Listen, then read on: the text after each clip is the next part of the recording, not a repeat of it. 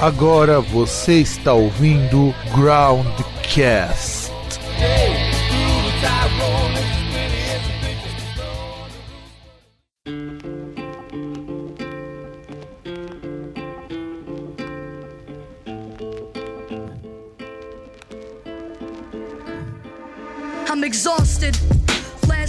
Couldn't sleep, but when I did, I could hear bombs in my dreams. Nightmare situation. How could they be so evil? Making murders out of children and innocent people. We expect the bombs, not knowing where next. Huddling in the corner of my room, trying to protect my little brother. As the building shakes like it's possessed, but nothing stronger than the will of the oppressed. Salve, caro ouvinte, caro ouvinte do meu, do seu e do nosso programa Groundcast. Não, nós não morremos, o programa não acabou, pelo menos acredito que não, né? E aqui de Santo André, eu, Fábio Melo, cansado pra caralho. E do outro lado, o César. Ah, vamos lá. Eu queria começar isso aí. Eu queria dar um. É, era um parabéns, mas viraram dois, né? Parabéns ao governo do estado de São Paulo. E, no caso, sim. E também a Polícia Militar do estado de São Paulo. Vou começar primeiro com a Polícia Militar, que ela não. Que ela não consegue é, tirar o foco da sua missão, do, do seu trabalho principal, né? Porque, lembrando uma coisa um pouquinho atrás, a Polícia Militar ela adotou ali a troca de, de munição usada para, entre aspas, conter multidões, de bala de borracha para uma tal de beanbag, que é um, como se fosse um saco ali de feijão. Né? Porque é uma, munição, porque é menos letal, né? Mal fica pra caralho do mesmo jeito, mas enfim. Então, porque é uma munição menos letal, né? Só que aí o PM vira assim e fala: segura, menos letal? Segura minha caipirinha. E aí no jogo lá, na final da Copa do Brasil entre São Paulo e Flamengo, o policial militar consegue matar um torcedor surdo do São Paulo. Ah, Tipo, cara, é lá verdade. no Não, mas é, é, foi uma arma dessa, cara, que matou aquele cara? Foi. É, então, eu não lembro exatamente, mas acho que eu vi em algum lugar que ele teve traumatismo craniano, ou seja, ele tomou um tiro na cabeça. Não, na cabeça e muito perto, né? O que já mostra a dupla filha da putagem. E- então, e, e aí é aquele negócio, né? E, e qual é a medida que a PM vai tomar por causa disso? Vai voltar pra bala de borracha. Então, palmas pra Polícia Militar do Estado de São Paulo, que é aquele negócio, né? Se você fosse fazer um protesto com a Polícia Militar apontando lá as espingardas para as pessoas e colocasse uma rosa no cano da, da, da arma, era capaz do PM pegar a rosa e rasgar a tua jugular com um dos espinhos. Porque esse é o trabalho da Polícia Militar. Esse- Exatamente. uma ação pra matar, né? E, e eu queria dar um parabéns ao governo do estado de São Paulo, porque, né? Não sei se você tá sabendo, teve um concurso aí para professor, né? Sim, eu vi E isso. uma, das, e uma das coisas que tinha na prova lá, que foi feita pela Vunesp, e até, fico, até acho estranho, porque foi feita pela Vunesp, que o professor lá, o candidato a professor, tinha que gravar um vídeo de 5 ou 7 minutos. Ah, eu fiquei sabendo Mandar. disso, cara. Pra ser, pra ser professor tem que ser influencer agora nessa porra. Cu. Não, né? E assim, cara, é, ficou muito estranho isso, aproveitando. Porque vai um tempo daí, mas acho que é legal comentar. O, a gente, assim, por que, que existe esse concurso de fazer uma aula teste gravada? É, primeiro que ela não faz muito sentido, mas o que, que as pessoas estimam? Eu, eu espero que seja muito errado, inclusive. De que eles vão implementar um regime híbrido para as escolas. Sabe aquela coisa do tipo assim, uma parte você faz na escola, uma parte você faz em casa? Ou tipo assim, que nem aconteceu na pandemia. Muito professor não sabia nem ligar o computador. E, e, e eu acho assim, uma burrice muito grande exigir que um candidato saiba fazer isso, de pegar um celular ou pegar uma webcam, gravar. E que vai porque, primeiro, o concurso não é para influencer. Vamos, ser sinceros. Você não está sendo contratado porque você faz dancinha no TikTok. Está contratado porque você estudou uma caralha de quatro anos, no mínimo, para ganhar um salário de cinco pau, que já, é já é quase maior que o meu. Você, você ver como que o iTech tá pagando mal pra caramba a gente. E de repente você tem que gravar. E, e foi foda, porque eu li. Acho que foi site da POS que eu li, eu não lembro. Que os professores mais velhos foram os que tomaram o isso daí. Porque. Tem uma professora lá que, tipo, acho que é 30 e poucos anos, tá ligado? Que, que dá aula há 10 anos e, e foi reprovada, zerou nesse negócio. Os quatro porque- quesitos que tinha, zerou. Pois é, porque isso daí é classificatório e eliminatório. Isso é eliminatório, quer dizer, se você for muito bem na prova, mas você zerar nisso daí, ele não te contrata, não faz o menor sentido. É. Não faz. E o pior que eu descobri que isso tem sido comum boa parte dos concursos fora do Bra- de São Paulo, sabe? Para contratar professor, dele ter que gravar um vídeo te apresentando. E eu acho ruim porque, vamos, vamos ser sinceros, o que eles pediram para como template para gravar, quase ninguém ia conseguir gravar daquele. Porque eles, falavam, ah, você vai gravar uma aula sua, com um quadro negro se se for possível, e você apresentando um conteúdo em até 8 minutos. E, e não faz sentido isso, não faz, não faz o menor sentido. Espero que essas pessoas tenham entrado com recurso contra isso daí. Porque fere muito o princípio de isonomia e não é condizente com o cargo. É que eu não sei se isso estava previsto em edital. Eu não, não lembro se estava previsto. Eu acho que estava, mas mesmo assim isso daí é abusivo. É abusivo você. Uma coisa é, beleza, quer colocar a pessoa para gravar a aula. Isso dar pontos a ela é menos ruim do que você eliminar ela porque não consegue gravar um vídeo. Sem contar o seguinte: em São Paulo, se eu não me engano, há um déficit de mais de 100 mil professores em todo o estado de São Paulo. Gravaram, faz, gravaram, fizeram um concurso para 10 mil. Olha que delícia. Fizeram um concurso só para 10 mil professores. Quer dizer, não houve interesse em você diminuir a quantidade de aulas ociosas. É que nem a gente na ETEC. Estima-se que a gente tenha mais de 3 mil aulas sem professor. E por que acontece isso? Porque o salário é muito baixo, né, cara? Como que você vai convencer uma pessoa? Vamos supor, você que é da área de TI, se você tivesse formado na FATEC, você podia dar aula na ETEC, inclusive. Você vai trabalhar com adolescente que preparar a aula, é, acordar cedo, cumprir 8, 9 horas por dia para ganhar um inicial de 3 pau e meio, que é, inclusive está abaixo do piso. Então vai.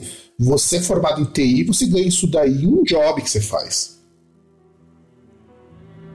Sabe? Então é muito difícil você contratar professora. Só quem realmente ou é recém-formado ou tá precisando muito de grana que tá pegando essas aulas. Então, o estado de São Paulo já deu uma melhorada nisso daí, o concurso foi super disputado, inclusive, porque o salário é de 5 pau inicial. E, tipo, não é um puta salarião, até porque qualquer engenheiro ganha o dobro disso de inicial. Mas, cara, é. É, é assim, é, é ridículo, sabe? Eu acho ridículo ter que gravar essas coisas e tudo mais. E, cara, antes de começar a falar de indústria cultural, é, eu acho que é legal a gente, pelo menos da minha parte, se quiser também se manifestar, fique à vontade, é, fazer um disclaimer aqui, porque me acompanha essas notícias e tudo mais. Aqui da minha parte, eu falo total que eu quero que se foda o Estado de Israel por completo. Se você ouvinte apoia Israel, quero que você vá tomar no cu. Sabe? É porque que eu tô, por que que eu tô falando isso? Eu não vi uma banda de macho aqui do Brasil usando o perfil da banda para falar: olha, estão matando 3 mil crianças lá na faixa de Gaza. Va- Vamos nos colocar contra isso daí. Eu não vi um macho fazer isso. Eu não vi. Fora do Brasil, e até aqui no Brasil, eu só vi banda de gay, lésbica, trans e de mulher, ou que tem mulher como líder, falando sobre isso. Há algum comentário, César? Cara, é aquele negócio, né? Não vou repetir pessoas da pior Coreia dizendo que faltou uma ação do cara do bigodinho lá, mas Israel começou errado, né? Porque já, já começa que o negócio começou errado. Tirou as pessoas que moravam lá no lugar para colocar um, um país de mentira, né? A gente começa por aí. Caras que não. que estavam em outros lugares do mundo espalhados e foram para lá. E sem contar que é, repetidamente os caras iam lá, tipo. é, tirando direitos e coisas, e tipo, massacrando o pessoal lá de. os palestinos. Tanto que, porra, você via lá imagens direto lá de, de criança, de, de homens lá com pedra atacando contra tanques de Israel. Então, não, cara, é, é, é foda, é desproporcional isso. Proporcional, não, não é uma guerra, cara. Não é uma guerra quando um dos lados tem. Um lado tem um tanque e, e o outro tem um, um estilingue. Sabe? E um país onde você tem mais criança e mulher do que, do que homem jovem, é, não faz sentido, cara. Não faz. É, eu, eu agradeço muito todas as bandas que eu vi, que eu sigo, que apoiam a causa palestina, a Chelsea Wolf, que eu odeio, acho que um dela muito chato, mas Chef Wolf você brilha muito nisso. A Não Ri, do Anthony Johnson, uh, o Big Brave, é, outra mulher trans lá, Backwash. Aliás, o que tem de gente trans e, e LGBT pegando firme nisso daí, eu acho foda, cara. Sabe?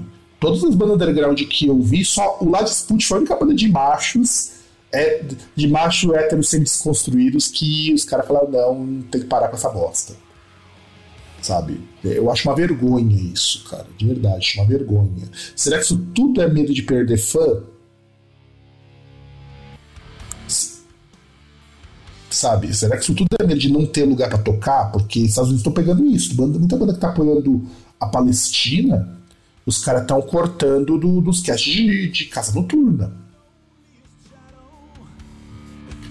Sabe? E tá pegando mal, tá pegando mal.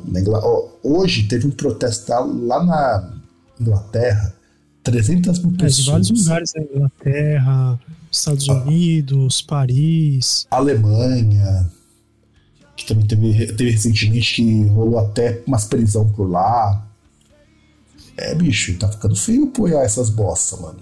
A internet tá aí pra... Os jornalistas da BBC pediram para sair porque os caras ficavam horrorizados com a cobertura que esse cara tava fazendo. Jornalista, jornalista. É, sem contar que, entre outras coisas, cortaram a internet e energia, né? De gás. Ou seja, não dá nem para saber o que, que tá acontecendo, né? Agora, o, o Elon Musk, com óbvios interesses de derrubar o Biden, mas tudo bem, até aí eu acho que ele tá certo, disponibilizou o link do Starlink pro pessoal sem internet. Olha isso. Outra coisa também, né, que incrivelmente você vê as pessoas que, que apoiam palestinos ou, ou fazem as coisas só por pirraça mesmo, porque o outro faz o contrário. Uma das pessoas que falou que estava errado a guerra era Donald Trump. Pois é, não, sabe, sabe, o que, sabe o que eu acho foda? Se fosse o Trump, ele não tinha tancado essa guerra junto com Israel, cara. É, é muito irônico pensar que o tanque que o Trump não tancaria essa guerra. Aliás, o Trump foi muito suave com a Coreia do Norte, que o Biden vinha ameaçando. Foi suave com a China, e olha que a China ele pôs um monte de sanção contra a China com relação aos produtos. Né? Com a China a relação ainda foi tranquila, não provocou ninguém. A única coisa que ele fez de merda foi no final do mandato antes da pandemia, que ele começou a brigar um pouquinho. Mas, cara, o, o Trump foi o cara mais suave para a política externa. Ele fudeu com a política americana. E, e é por isso que ele é cotado a ganhar eh, ano que vem. Sim. Ele é cotado. Sim, e... até nesse ponto eu vi um, um, um, post lá de uma de uma árabe que vive nos Estados Unidos justamente falando isso, que é por isso que o Trump vai ganhar no ano que vem. Essa é uma das coisas.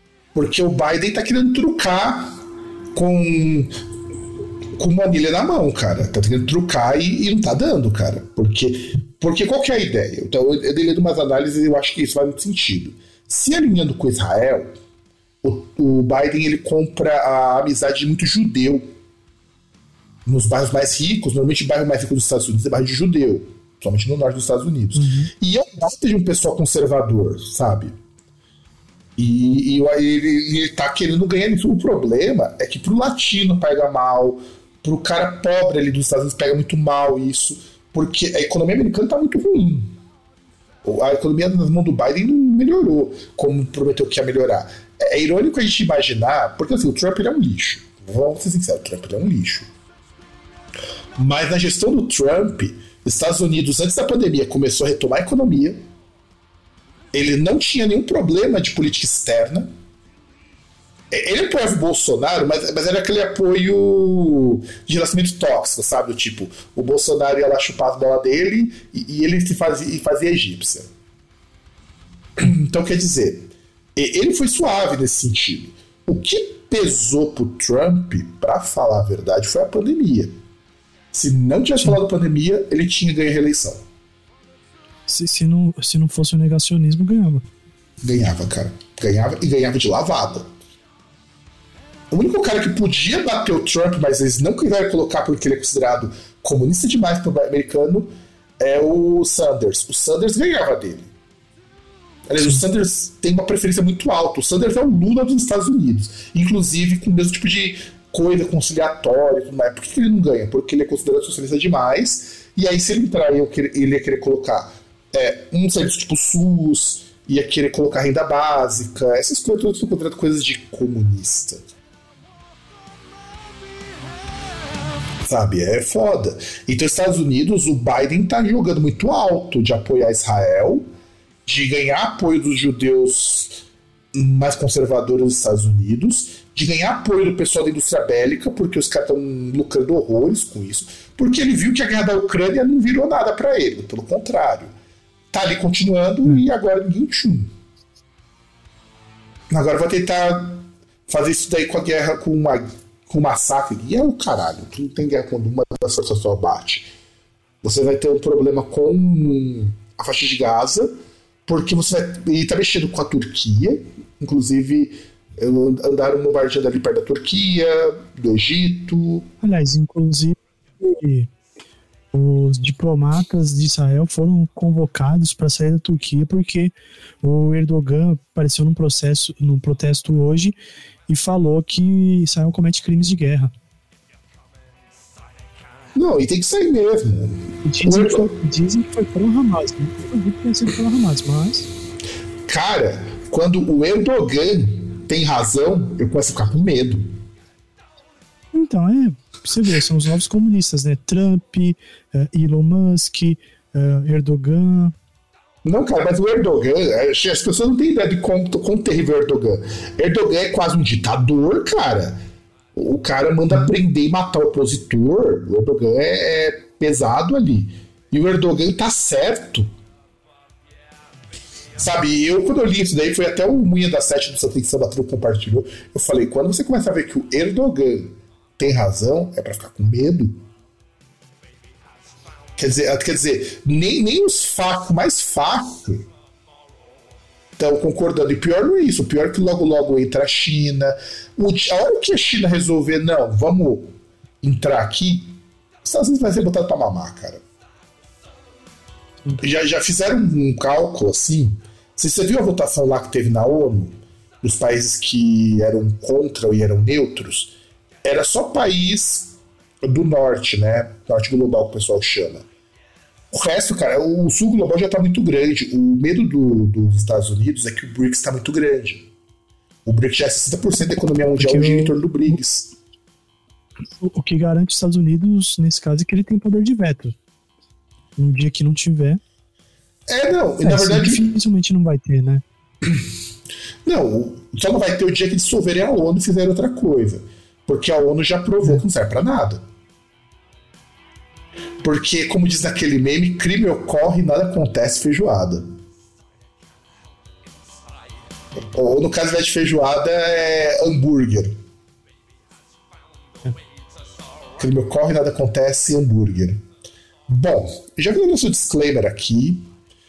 E bom, galerinha, vamos falar hoje de um assunto que eu acho ele bem legal, mas é bem espinhoso também. Então, o programa corre de ficar um pouco longo? Talvez. Eu acho que ele é...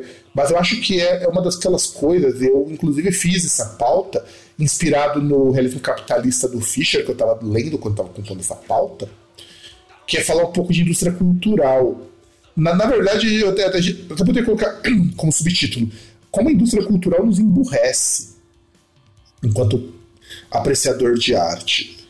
E, e eu acho que é importante falar um pouco sobre isso porque Ninguém está livre da indústria cultural. Eu, César, que escutamos muito pouco essas coisas mainstream, também fazemos parte da indústria cultural de uma outra maneira. tá? De uma outra maneira.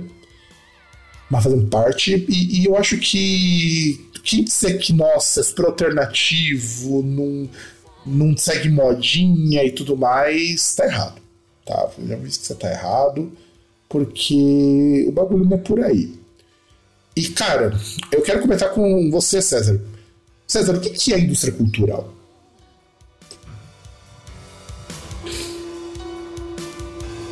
Cara, indústria cultural é um conceito que foi criado pelos filósofos Adorno e Max, e Max Hockenheim para descrever a produção de massa de bens culturais como música, né, televisão, cinema. É, é na verdade esse, esse fast food que a gente vê aí em relação à cultura, né, a obras culturais. Inclusive bem pontuado, cara. A gente hoje pode dizer que a gente passa por uma. Eu até vi esse, esse termo em um tweet aí, que é a McDonização da cultura. Prossiga. Na música, essa indústria se refere essa produção de músicas comerciais, né? Criadas para ser vendidas em grande escala, né? E que são músicas que, assim, muitas vezes você vai ver, são, são vários compositores que, que fazem a música, né? E, e fazem assim sempre mais o mesmo, fórmulas estabelecidas para criar criar hit, né? Música que vai vender.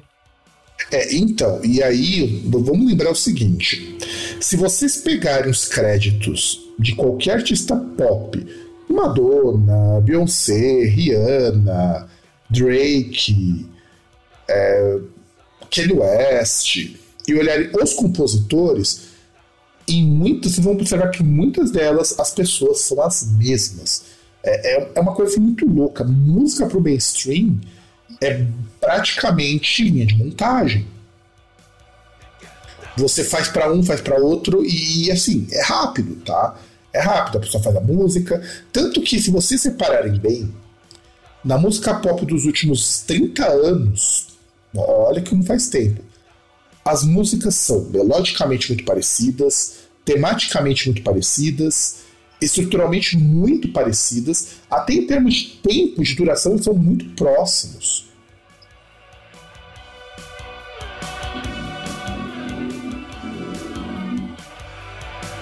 Tem alguma coisa a dizer aí, César, para complementar?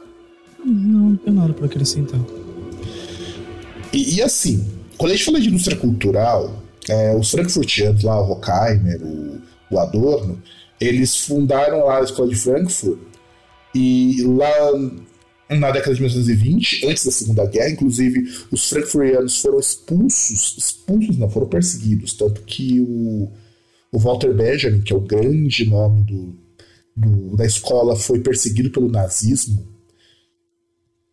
Ele surge porque tem lá os grupos de estudos culturais do, dos marxistas e eles começaram a se dedicar com uma coisa que o marxismo até aquela época não tinha muito enfoque nisso, até por razões óbvias, né? A cultura antes da, da virada do século XX era muito diferente do que a gente tem hoje.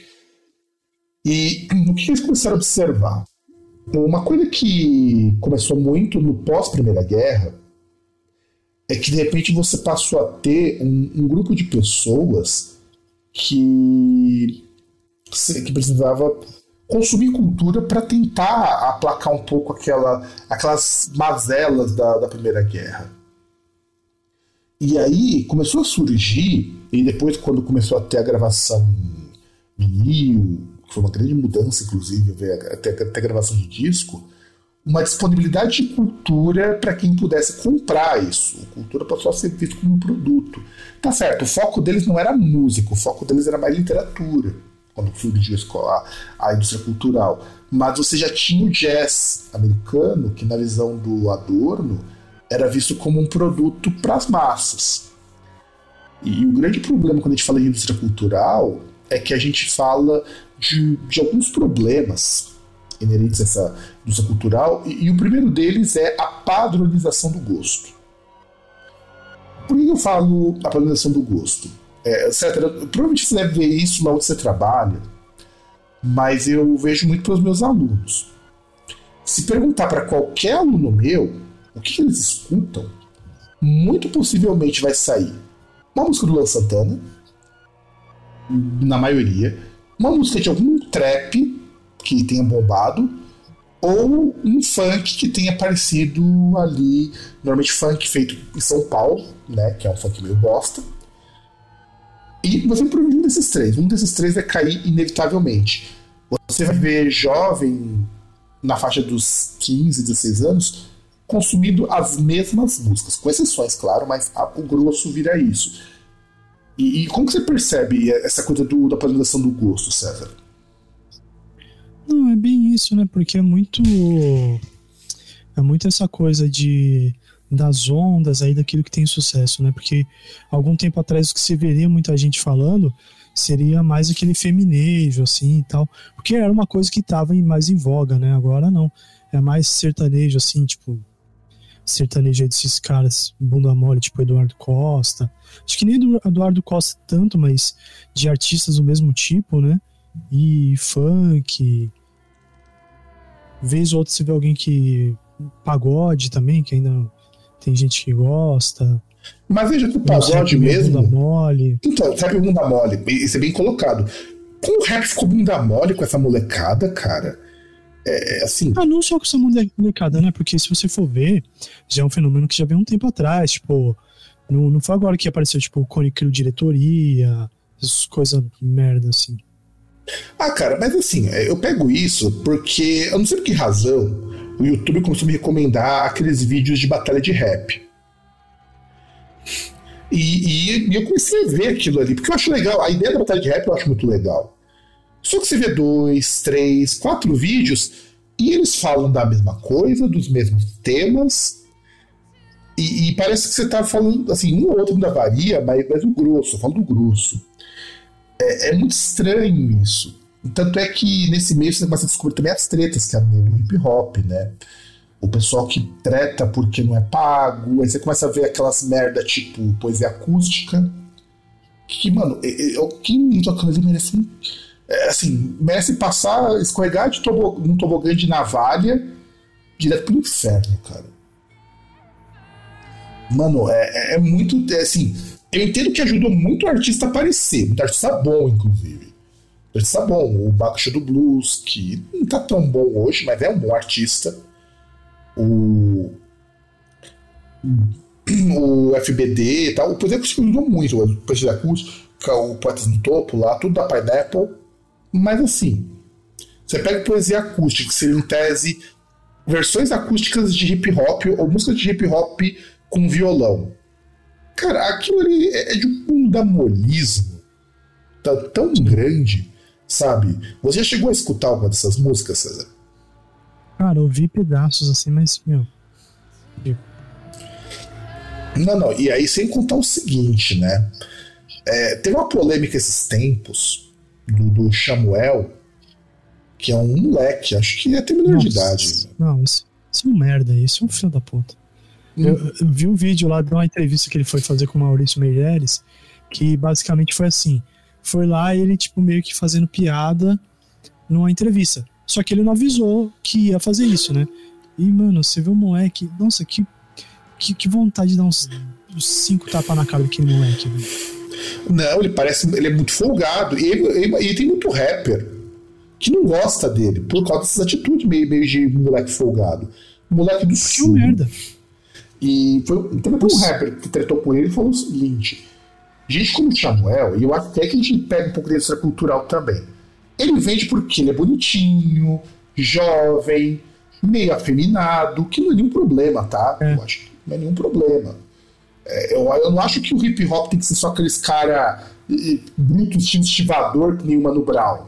Não, mas, mas é porque é uma, é uma imagem que não ofende, né? É uma imagem que, que, tipo, sei lá, se o pai vê a filha com um caderno com esse moleque na capa, fala, ah, é bonitinho essa menina aí. É, exato, exato. Tanto que um cara até tirou uma com ele, porque ele coloca lá numa batalha de rap que ele é um novo sabotagem, porque é o cara que usa delineado, maquiagem e tudo mais. E eu fico pensando, cara, sabotagem é um cara de uma visão lírica, musical assim, muito única.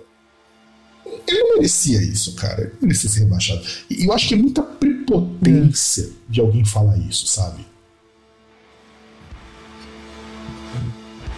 Sabe? Imagina aquele moleque fala que ele é o novo sabotagem. Nossa, cara. Não, pr primeira coisa assim. Primeiro, a audácia, né? Primeiro, a audácia. Segundo, é tipo, cara, é a total falta de noção, velho. Tipo, porra. É, e assim, tudo bem, eu acho que você ter uma boa autoestima é legal, você, você não querer ser igual aos outros é legal. Inclusive, eu gosto muito do FBD, o Fabrício lá, porque ele é um cara muito único, ele é um cara do hip hop, mas que ele conseguiu sair desse, desse hip hop é, meio bunda mole e se tornou um cara que começou a ir pro soul, pro jazz, pro funk, funk americano. E, então é um trabalho muito interessante. Aí você pega um Samuel, que é um moleque que você percebe que não tem bagagem. Eu não acho um grande problema dessa molecada é a falta de bagagem deles. E assim, eu não acho assim que ah, ele tá fazendo o corre dele e tal, beleza, eu, eu respeito muito isso. E ele conseguir até não, gravar uma pior, propaganda é ok, sabe? O, o, pior é que, tipo assim, na, na, entrevista que eu vi, quando o Maurício Meirelles foi contestar e tal, ele, ele, ele chegou e falou: Ah, então quer dizer que você tá desmerecendo todos os MCs de batalha, não sei o quê. Ele falou: Não, tô falando você que é um bosta.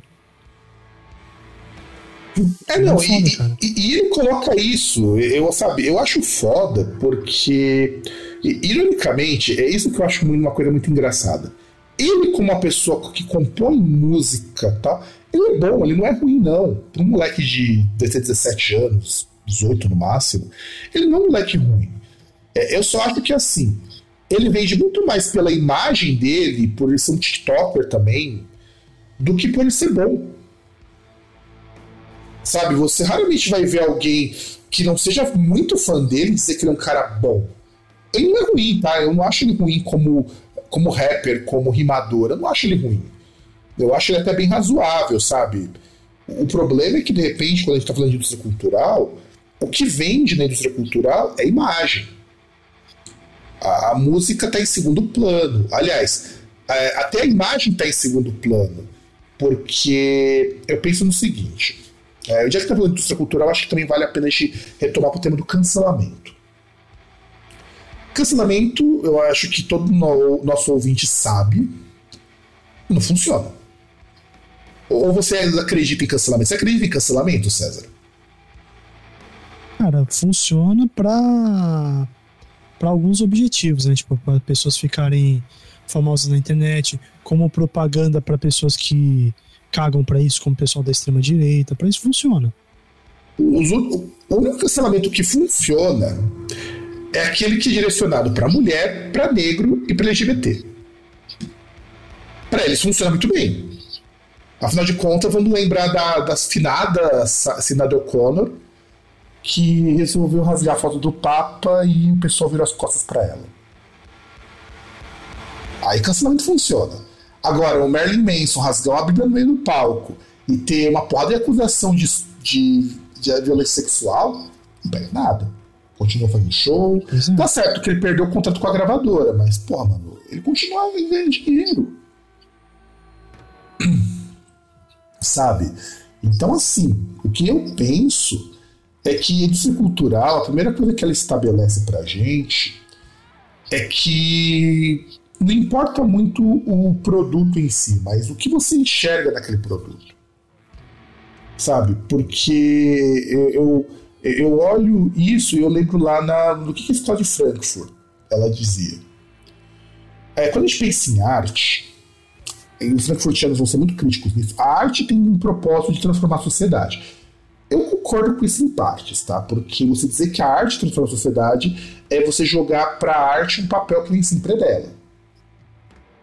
Mas a arte pode ter esse poder. Tanto pode ter esse poder que você tem dentro da história da arte muitas obras é, que serviram como alicerce para muita coisa que veio depois. Você tem as obras do Barroco, as obras do Nascimento, que são importantíssimas.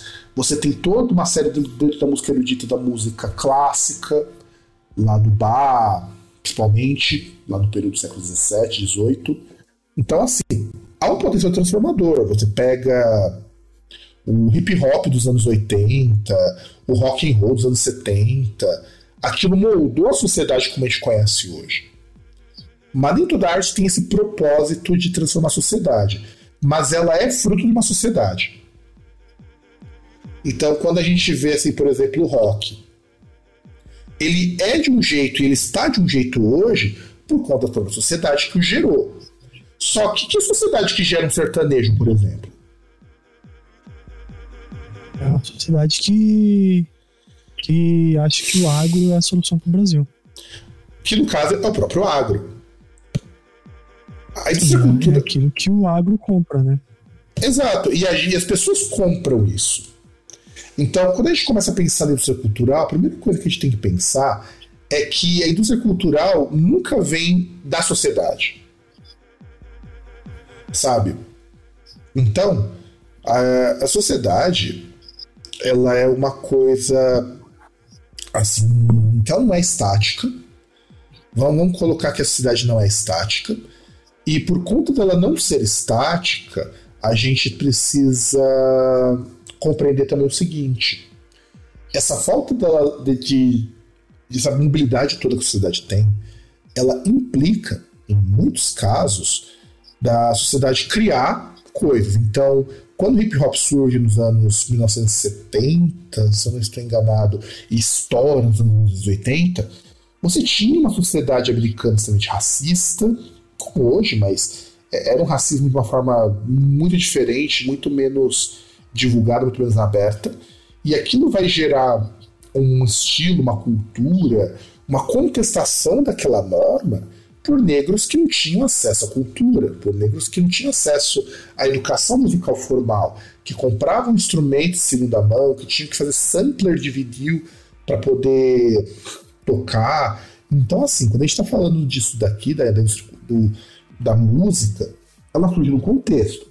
No Brasil, a gente tem a bossa nova, que surge no contexto pré-ditadura. A gente tem o samba, que é fruto das camadas marginalizadas da sociedade e depois começa a ganhar projeção justamente por relatar esses problemas da, da sociedade. E aí, a indústria cultural ela vai num caminho que não é um caminho muito interessante, porque ela tem interesses. Então, de repente, quando você está escutando uma música da Madonna, ela atende o interesse de alguém. Ela atende principalmente o interesse de uma gravadora, ao interesse de um empresário, que normalmente é um homem branco, rico, que quer vender muito.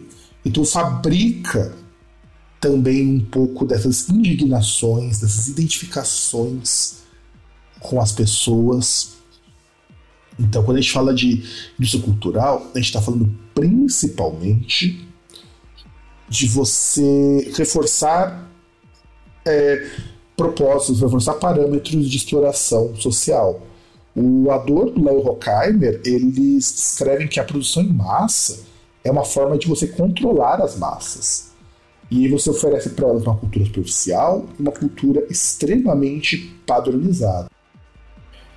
Então, até essa parte de controle é bem, bem interessante mesmo, né? Porque é, você pode muito bem é, padronizar de uma forma para que você não tem espaço, até mesmo na mídia tal, para temas não agradáveis, né? Temas não desejáveis aí, de acordo com a, o, o, o pensamento ali mais pensamento mercadológico, né? Então, você tem músicas ali que ficam muito mais aquelas temáticas mais ah, ou é coisa mela cueca assim de amor, ou é coisa da pessoa de dor de cotovelo, sabe? Ou é a pessoa que vai fazer festa, a pessoa que já fez festa, pessoa que traiu e quer voltar, e não ter aí abordagem de temas que seriam interessantes aí serem abordados, né? Eles acabam ficando aí em segundo plano. Não, sim, sim, sim, verdade.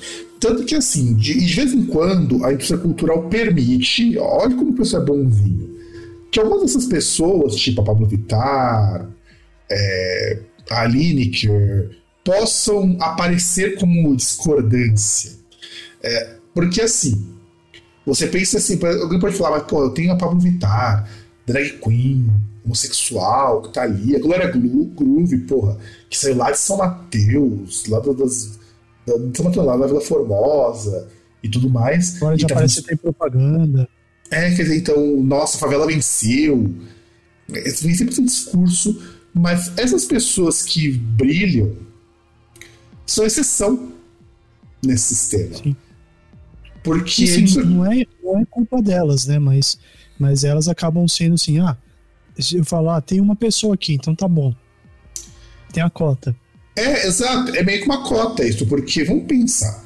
No universo, pelo menos aqui no Brasil, de gente hetero, heterossexual, cisgênero e branca, quantas mulheres, quantas negras e negros, quanto pessoal LGBT tá emplacando por aí. Lembrando que não, não são uma parcela tão pequena assim da população a ser desprezada. Você tem uma Gloria Groove, você tem um Pablo Vittar e você tem uma Lineker. Acabou. Acabou. Você não tem mais nada, É. acabou. É, isso porque, assim, não há diversidade onde as pessoas mandam nisso, né? Você tem que lembrar que são duas ou três gravadoras, dois ou três conglomerados de mídia que mandam em tudo aqui no Brasil. Então, são, são algumas pessoas brancas no Rio de Janeiro, alguns caras, que definem o que, que ah, o Brasil inteiro tem que ouvir, né? É, não, e não só no Rio de Janeiro, são Rio de Janeiro e em Goiás. Goiás, Mato Grosso, que é onde você tem lá os rincões do, agro, do agronegócio. Tanto que. Ah, não, mas eu falei Rio de Janeiro falando de gravadora. De gravadora, assim, essas coisas, entendeu? Então, mas fica por lá também, no, no Mato Grosso, em Goiás, porque hoje a gente passa por uma fase na qual a gente tem pouca diversidade. Deixa eu até procurar aqui, decidi colocar. É, a diferença das paradas de sucesso de acordo com os países. O Spotify, inclusive, ele gera umas playlists que eu acho muito legais da gente parar de sucesso por país, né? O Spotify Cards. Deixa eu ver se eu consigo pegar. Porque eu lembro que tinha uma época que eles forneciam isso pago. Mas vamos lá, vamos ver se eu consigo ver aqui as paradas. Porque eu sei que eles têm os cards dele. Pegar o top, top 50 Estados Unidos. Vamos pegar o top 50 Estados Unidos. E depois pegar o top 50 Brasil. Só pra gente fazer uma comparação, para vocês verem. É, top 50 Estados Unidos, nós vamos ter. Olha que coisa maravilhosa. Nós temos. Vamos ver. É que eu acho que eu tô colocando por. Não, não é nem por ó. Em primeiro lugar, que vai do primeiro até o vigésimo primeiro, é só Taylor Swift. Depois o vigésimo segundo é o Drake. Depois o vigésimo terceiro, Taylor Swift de novo. Vigésimo quinto, Taylor Swift. E a Doja Cat só vai aparecer em número 26. Mas tira o Taylor Swift, porque ela sobe mesmo, porque ela tá mais que estourada.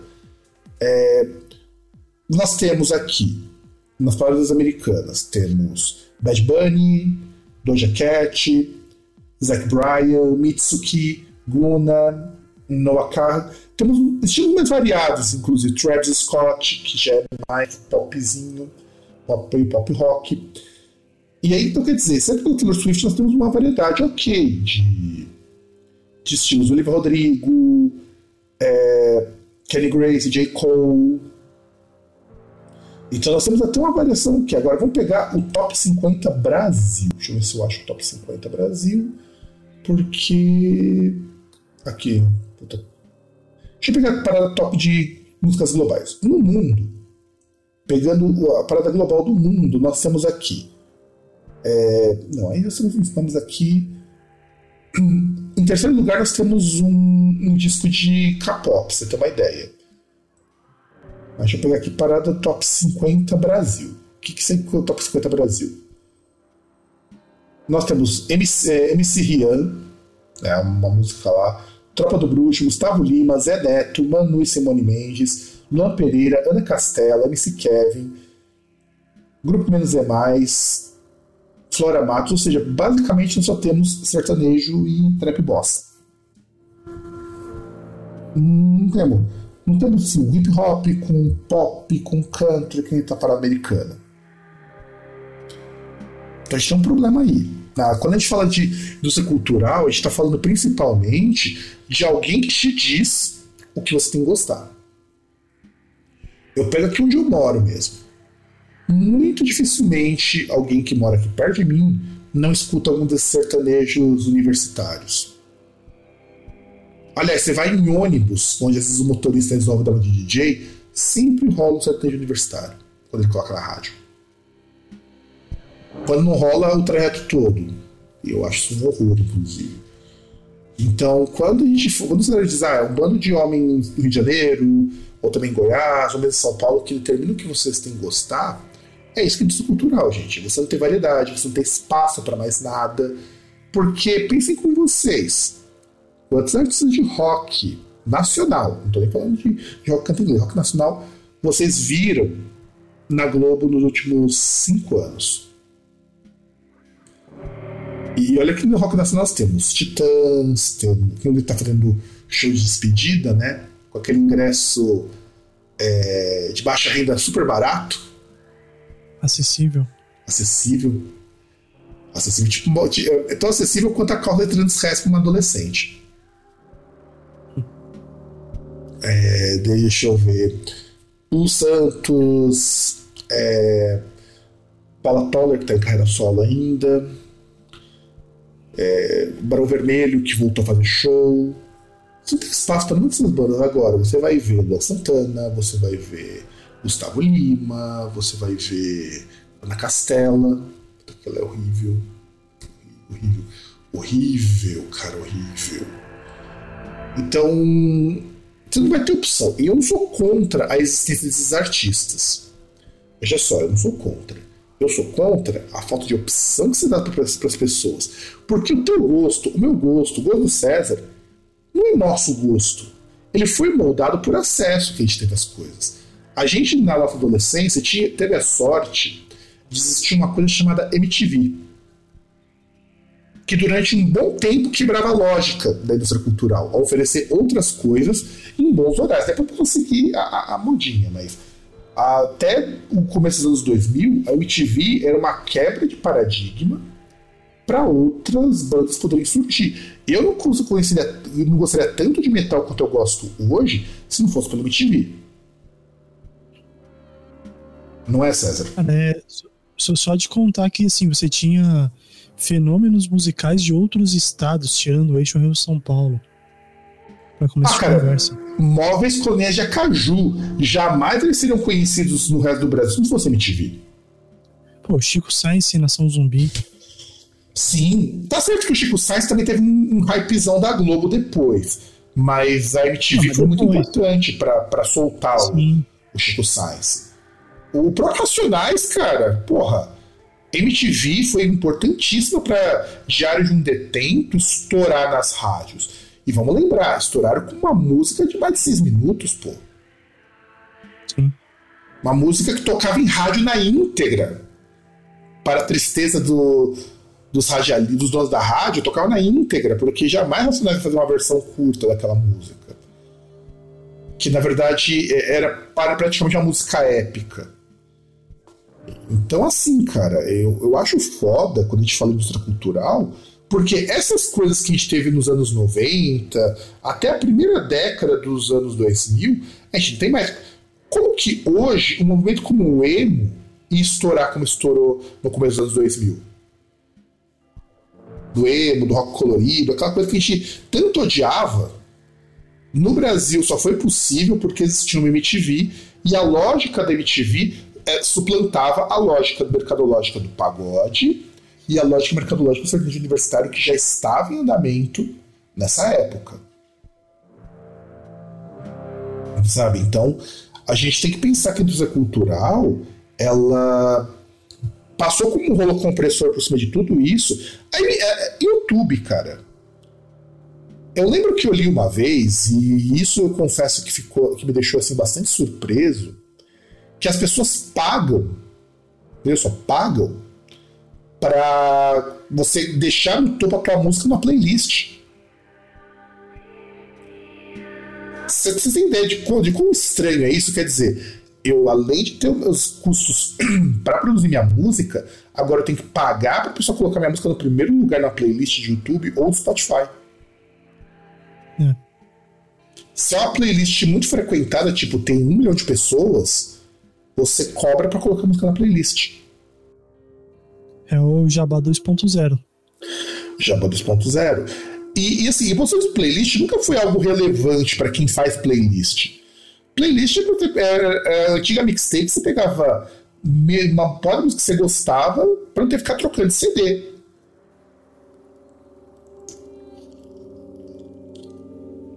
E isso a indústria cultural também se apropriou do conceito da mixtape. Então, de repente, eu coloco a tua música em primeiro lugar, que a pessoa que vai tocar a tua playlist, ela vai olhar para aquela tua música primeiro quando colocar ali. Ou quando colocar para tocar, que acontece aqui no açougue perto de casa, que o cara pega a playlist do YouTube e deixa rodando no domingo. Sabe? Então, a, quando a gente fala de indústria cultural, a gente está falando principalmente disso. E a indústria cultural, é, ela entra também num, num conjunto que a gente fala de cultura industrial. Então, quando a gente fala cultura industrial, ela leva a, a tal produção em massa, a massificação. Vamos pensar agora nessa coisa de massificação como. Eu não sei se você acompanhou, César, ainda bem que a gente demorou para gravar esse programa, porque surgiram umas coisas muito interessantes para colocar nessa pauta, da campanha da Balduco com. Puta, me fugiu o nome da cantora agora. Mas é uma cantora dessa bem ruim também. Que o conceito era o mesmo do amarelo do, do Emicida? Não, não vi. Então, o que acontece? O Emicida foi contratado pela Balduco para fazer uma campanha de final de ano, né? Usando o tema do amarelo, aquele documentário maravilhoso que ele produziu, tem MTV, virou um álbum, né, para falar a questão de racismo, a questão de preconceito, a questão de como que o que vai salvar as coisas é o amor, né? Eu acho legal. Quer dizer, as pessoas se unirem pela, pelo sentimento de compaixão entre elas. E aí o Balduco queria produzir uma campanha em cima desse conceito. E eles estavam negociando isso com Emicida, mas não deu em nada, porque o que acontece? É, não sei se foi questão dos valores. Aí então foi do da Beat Juliette, que teve esse problema, da Beat Juliette. Sim. E aí, era tudo muito parecido. O conceito era parecido, a música era muito parecida, é, até as, a, a, composição de cena era tudo muito parecido. E o pessoal tancou tanto isso aí que é, eles tiveram que cancelar a, publicidade. E as envolvidas tiveram que colocar uma nota de que não compartilham, não coadunam com plágio, não sei o quê. Então quer dizer, a indústria cultural também tem que trabalhar muitas coisas, se apropriar de obras que são dos outros, porque ou fazer conceitos muito parecidos, reprodutíveis, porque está fazendo sucesso. E olha que, que o Demicida foram, ele falou, foram seis anos para sair o amarelo. Entre o documentário, Aliás, o álbum. Não só é, se apropriar das obras, né? se apropriar até das pessoas em si, né? da identidade das pessoas, como teve naquela propaganda da Volkswagen que colocou a Elis Regina junto com a Maria Rita, né? Gente, aquilo ali, o pior foi a filha da Maria Rita falando, não, é certo, tal. Gente, as pessoas não têm direito nem a morrer. Se deixar em paz. Sabe? A presença da pessoa em. Aliás, vamos ser sinceros quando começou essa bobagem de você colocar holograma, como aconteceu com Chester Bennington, como aconteceu com Michael Jackson, quem mais que foi alvo disso? Você Tupac, mais... que foi o Tupac, que inclusive foi o primeiro, o Tupac foi o primeiro. O Sabotage, que também teve aqui no Brasil. Cara, isso eu acho um desrespeito muito grande. Que é, que é onde, inclusive, os roteiristas lá de Hollywood, os atores, estão brigando com a questão da inteligência artificial. Quer dizer, você perde o direito à sua própria identidade. A indústria cultural não te enxerga mais como pessoa. Tá... Dublador no Brasil também tá ficando preocupado, porque já tem cena até de atriz famosa falando em português, tipo, você coloca o vídeo dela em. Acho que é a da. Caralho, qual que era o nome? Da WandaVision? Não. Não, mas, é, a mesma, mas, é, a mas é a atriz da WandaVision. Então, que aí coloca o vídeo dela falando em inglês e ela falando em português, traduzido ali, feito via inteligência artificial com o mesmo, mesmo, mesmo tom de voz. É, não, eu vi que com a. Com a, com a Orson lá. E. É. E eu, eu vi, eu vi isso daí. E sabe o que eu achei mais assustador? Assim, tudo bem, você percebe que a voz é bem ruim ainda. Mas é impressionante que consiga articular palavras como se fosse em português. Ainda que é muito falho, porque ainda tem que aprimorar muito essa tecnologia, mas isso é assustador, porque quer dizer, você acaba com a necessidade da dublagem. E, e, e não é só a voz. A boca mexe igual com você está falando em português. Eu acho que isso é mais impressionante. Porque hoje já tem isso, inclusive eu já vi recentemente, de você mexer em computador para que a voz da dublagem sincronize com o movimento dos lábios. Isso eu já vi acontecer, e em anime está começando a acontecer isso também de você poder mexer. É muito mais fácil mexer, mais tranquilo. Mas você já tem a voz, a boca mexendo, mexe igual o cara está falando em português. Isso já é possível de fazer. E é assustador, cara. Porque de repente, não só a questão do dublador, mas imagina o seguinte: morre um dublador famoso, que é o dublador do, do Batman, do Wolverine. Que cara, inclusive, era o cara que dublava o Jack. Não, do Batman era outro lá, o cara lá, o cara que dublava o Wolverine, que morreu. Imagina se de repente o pessoal resolve reutilizar a voz dele. Dublar o Duke Hugman. Sabe, eu acho isso terrível. Ou a dubladora da.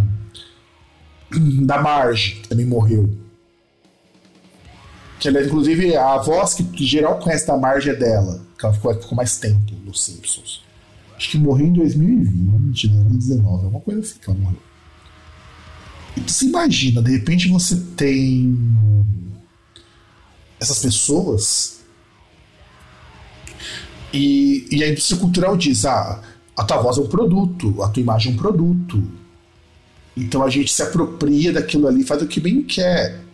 E a música, a indústria cultural é isso. É a música virando commodity, a arte virando commodity.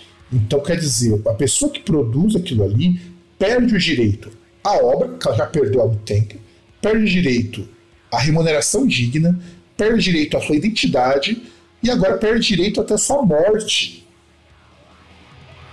Eu acho que ninguém, nem o Guy Debord, quando fez lá a arte do, a cidade do espetáculo, pensava que a coisa ia degringolar para esse lado. Não é, César? É, cara, é...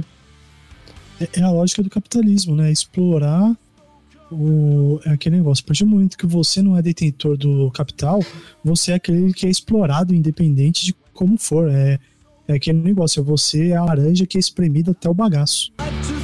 Inclusive, César, falando nisso, teve até que saiu agora recentemente uma polêmica do Spotify que eu acho que é até legal de ter gravado o programa agora, porque todas essas coisas que vão indústria cultural apareceram depois da que a gente tinha marcado a pauta.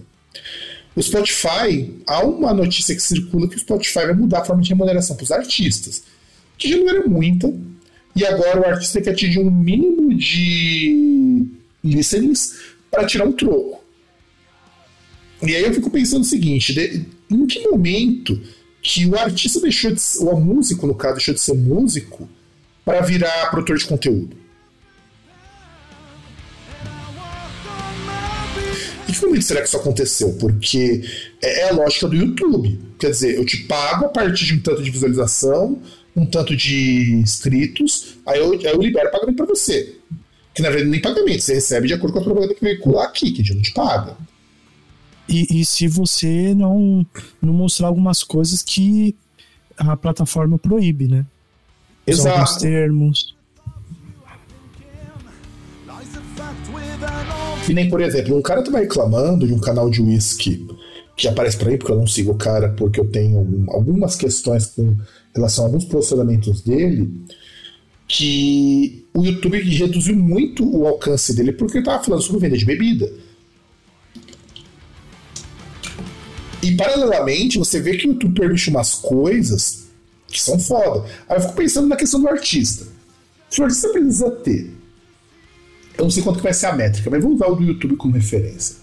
Ele precisaria ter 100 ouvintes e uma média de 10 mil listenings por mês pra ganhar alguma coisa, que tipo de música que ele vai fazer? Sabe, eu, por exemplo, eu tiro os trocos do Spotify, não é muito, mas eu faço música experimental, eu faço post-rock. Não é uma coisa que vai dar 10 mil audições, às vezes eu consigo sair em um ano. Sem contar que eu tenho músicas minhas no Bandcamp, que agora também tem um problema que foi vendido para uma empresa e o pessoal não sabe como que vai ser, porque essa empresa é conhecida por tão merdeira quanto o Spotify. Só que eu fico pensando, com essa medida do Spotify de falar, olha, nós só vamos te pagar a partir de determinado número de audições, você acabou com qualquer probabilidade de você ter artista que não seja artista mainstream, ou artista que faça coisas que o público esteja inclinado a gostar, não é, César? É bem isso, né? porque o que vai, o que vai gerar ali é, recurso é aquilo que aparece nas playlists, que de certa forma é aquilo que as gravadoras bancam, né? Exato, e aí você disse bem, álbuns musicais vão virar música de playlist. É aí que lançar álbum mesmo acabou. Com isso, o Spotify mata os álbuns também. Pra que, que eu vou é, lançar é, um álbum? Virar, vira música de single. É, música vai virar só single. É, single. E aí eu lanço quatro singles, faço um EP para poder lucrar um pouquinho mais. Mas acabou, cara. Acabou o conceito de disco isso. E também acabou com. Sem contar, que, sem contar que aquele negócio, né? Você, por exemplo, você lança um single, aí dá um tempo, lança outro, lança outro. Aí depois, pra, como já passou um tempo ali, aí você lança um EP com aquelas músicas, aí você recicla a, a, a visibilidade, né? Porque vai, vai voltar a ter relevância, né? Não, e sem contar assim, se eu de pensar no músico como produtor de conteúdo, um músico teria que lançar miseravelmente um single bom a cada dois meses. Cara, ninguém consegue lançar uma música a cada dois meses, dependendo do tamanho do artista. A não ser que você terceirize. Aí você vai ter música produzida em série, quer dizer, eu pego só a base, alguém faz instrumental, alguém compõe a letra e eu só canto. E aí você vai ter menos dinheiro para você, você tem que repartir com todas as pessoas. E, e, acabou, cara. Se o Spotify fizer isso mesmo, acabou o Spotify para o artista. Nem para divulgação vai ser interessante, porque olha como essa coisa é traiçoeira. Se eu obrigo o artista a ter um X de audições para poder ganhar, então esse artista vai fazer de tudo para estar mais em evidência. Consequentemente, os algoritmos vão ter uma tendência a recomendar esses artistas. Hum, pelo menos é assim que funciona no YouTube, sabe? O YouTube indica as coisas assim. A tendência dele indicar é indicar coisas que todo mundo tá vendo. O Spotify, o algoritmo dele ainda não faz isso. O algoritmo do Spotify ainda é mais pessoalizado. Mas a, tendência de você ter cada vez mais música feita para girar o algoritmo. Vamos pensar assim. Você vai ter uma variedade cada vez menor de músicas sendo indicadas para as pessoas. Então isso, isso considera um problema. O Spotify para mim ainda me é prático porque ele me indica coisas muito boas, dado o fato da minha, do meu, meu, meus anos de audição de música ter gerado um algoritmo que me indica coisas interessantes, do contrário do Sever, que para ele só indica coisa bosta. Agora você imagina as suas indicações vindo das minhas indicações. Imagina as minhas indicações vindo do Spotify, assim, daquilo que todo mundo ouve. Exato. As indicações que eu tenho vão ser iguais às suas agora. Com, esse, com, esse, com essa coisa. E as, do, e as suas provavelmente vão ficar piores. Sim. E, e, indicar coisas que eu não vou ouvir. Que eu nunca ouvi. Que, então, que, a, que, que, eu acho, que eu acho estranho, né? Porque ele indica coisa que você já ouviu e coisa que você olha e você fala, cara, eu não vou ver essa porra, mas nem fudendo. Não, mas o Spotify... assim tá próximo.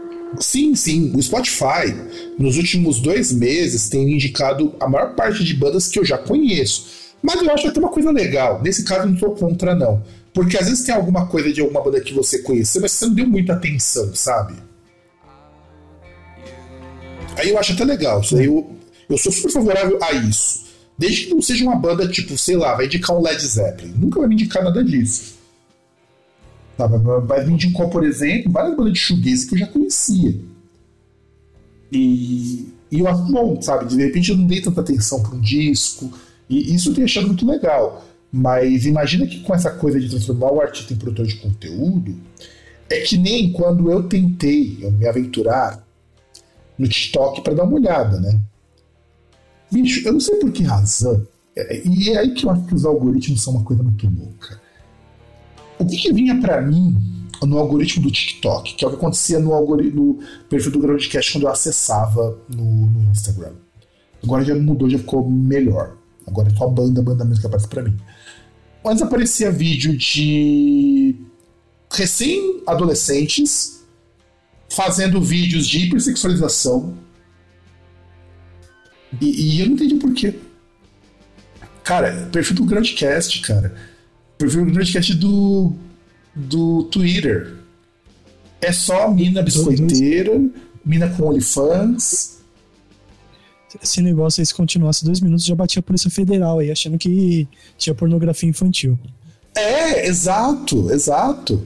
Cara, o perfil do Groundcast do Twitter é uma coisa vergonhosa quando tem que postar coisa lá. É vergonhoso de abrir. É só mina é, semi-adolescente, quer dizer, 18, 19 anos, provavelmente. Vestida com as roupas hiper curtas, normalmente streamer, gamer e tem OnlyFans. Esse é o perfil que aparece lá. Só que eu não sigo mina assim, eu só sigo página de banda. O Groundcast é exclusivo para seguir página de banda, página de imprensa e me seguir e seguir alguns amigos. Só. Tanto que, que, o que eu sigo com a página do Groundcast não é a mesma coisa que eu sigo na página pessoal, na maior parte das vezes. E eu fico impressionado. Cara, é só perfil de mina que faz aquelas dancinhas com aquelas roupas hiper curta, que eu também acho muito estranho a, a, intenção que dá é que deve pensar que quem está regendo o perfil do Groundcast é, é um senhor semi-virgem de 35 anos, Red Pill, que fala que a mulher tem que se valorizar enquanto está ali batendo punheta pro vídeo daqui deixando. É, eu acho que deve pensar que é isso, sabe? Porque não é possível, cara. Não é possível. E, e, e quando a gente fala de padronização de cultura, é isso a, o algoritmo é uma merda nesse sentido. Eu gostava muito, não sei se chegou a usar enquanto quando ele, ele existia como player de música, mas eu gostava muito do algoritmo do da FM quando surgiu. Porque ele me indicava realmente bandas que eu queria ouvir. Não sei se você chegou a acompanhar essa época, quando o Last FM permitia que você escutasse música na plataforma. Ah, cara, eu, eu lembro que eu não, não usava muito, né? é, eu usava bastante o Pandora, né? Que eu gostava que tinha aquele esquema do, entre aspas, DNA musical, né? Que ele pegava alguma coisa, por exemplo, você começava a ouvir uma música ali, aí ele pegava alguma coisa, algum elemento daquela música, ele buscava e, e apresentava uma outra banda e falava, ó, essa banda tá aí porque, ó, tem isso, isso, isso que tem nessa música aí anterior que você falou que você gosta. Então, é meio que isso que a Apple Music faz. A Apple Music tem esse rolê também. Aliás, a Apple Music ela é até melhor que o Spotify com um algoritmo muito pior, porque a Apple Music eles conseguem, por exemplo, ter um nível de indicação que ele funciona bem, mas não é tão bem calibrado quanto o do Spotify. Eu tentei usar o Deezer, que o Deezer tem de graça. As ligações do Deezer, cara, eu acho que ela deve pensar que eu sou um, um roqueiro frequentador de bar de rock que você escuta Led Zeppelin, Black Sabbath, enquanto toma uma cerveja e fala que a música de hoje é uma bosta. Ele deve pensar isso, porque só me indica coisa assim. É, eu já fico muito incomodado quando um perfil me indica música desse de si. Não é que eu não goste. Mas você está indicando esse de si pra pessoa errada. Tem que indicar pro César que você escuta isso. Não, não indica para mim porque eu já ouço. Esse que é o esse que é o problema que eu acho do Spotify. Ele me indica coisa que eu já ouvi. Não, não faz sentido. É, ele tá muito nessa agora. É que falta opção. O algoritmo tá calibrado assim e, e ele tende a piorar se acontecer essa coisa de não pagar artista é, e só pagar pelas visualizações, sabe? E isso vai acontecer e eu acho que se rolar mesmo, a gente tá na roça. Porque muita banda legal, tipo Tricô, eu conheci por lá.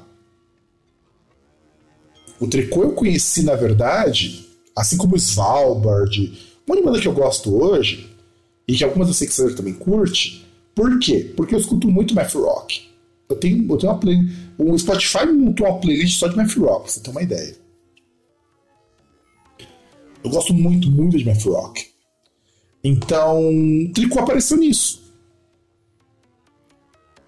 Aliás, isso não só o Tricô, né? Um monte de banda apareceu nisso, de math rock japonês. Então, eu conheci muitas coisas diferentes, muita coisa experimental. Eu conheci Lingua Ignota, que é uma mulher que faz é, noise, que agora mudou para Reverend Christian Reiter, né? Porque ela falou que ela queria parar um pouco de fazer só música falando de abuso doméstico, de que marca é escroto, e resolveu fazer, e, e acho que uma das sacadas mais geniais dela, fazer um disco experimental utilizando como temática a música gospel americana. Tipo o que o Kanye West fez, sabe? O, o Yeah.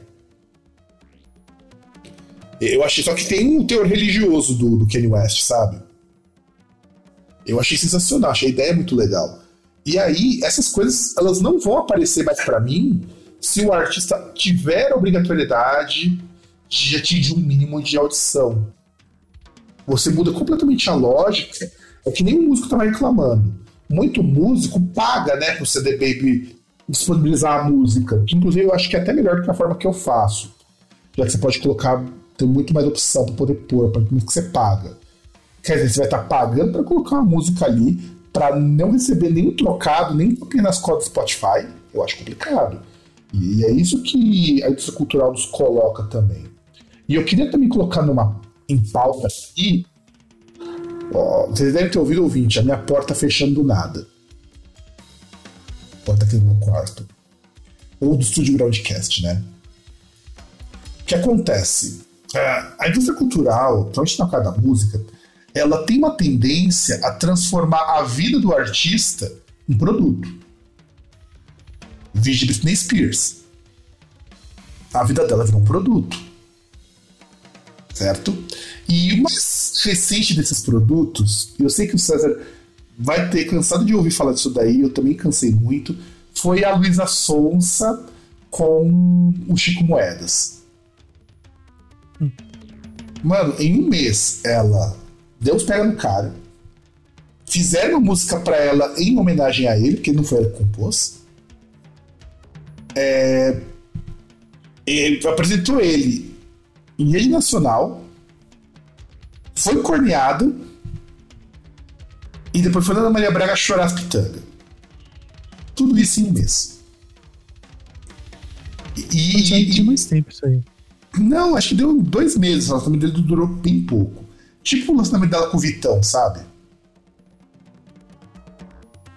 Foi bem pouquinho. E gerou conteúdo. O, o que dá pra perceber é que os relacionamentos da Luísa Sonsa é apenas para gerar conteúdo. Então, quer dizer, o relacionamento dela e o término viraram produto. É, cara, é, é estranho, né? Porque, assim, é, o artista, há um bom tempo, é, é muito mais a aparência, é muito o, o, produto não é a música, né? A música é um subproduto, né? São várias outras coisas que estão ali para que geram atenção, geram dinheiro e outras coisas, e a música é só um acessório. É, é mais ou menos como o Neymar no futebol. Jogar futebol é. O negócio dele é fazer festa, é, é sair com os parça, é chifrar a mulher dele. E jogar bola é, é, detalhe. Ele vai lá, de vez em quando ele faz isso, assim. De vez em quando ele, ele se presta a isso, né? Não, e sabe o que eu acho terrível? Aí vamos pegar também outro, outro exemplo lamentável que surgiu quando, assim, eu não gosto de uma artista como a Marina Senna, aliás, vou perguntar porque surgiu tudo na mesma época, porque eu acho a música dela muito chata. Eu acho ela muito, muito chata, mas muito chata mesmo. Mas eu acho ela muito inteligente, as entrevistas dela são entrevistas muito boas. Mas ela caiu numa pilha de, de repente, se achar a nova Gal Costa.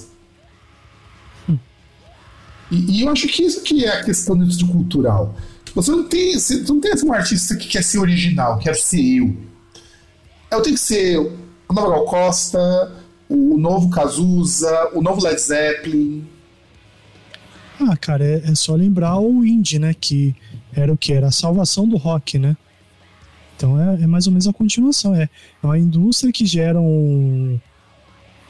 que gera um. um a música é um negócio genérico, algo que, sim, em poucos anos vai ser esquecido, né?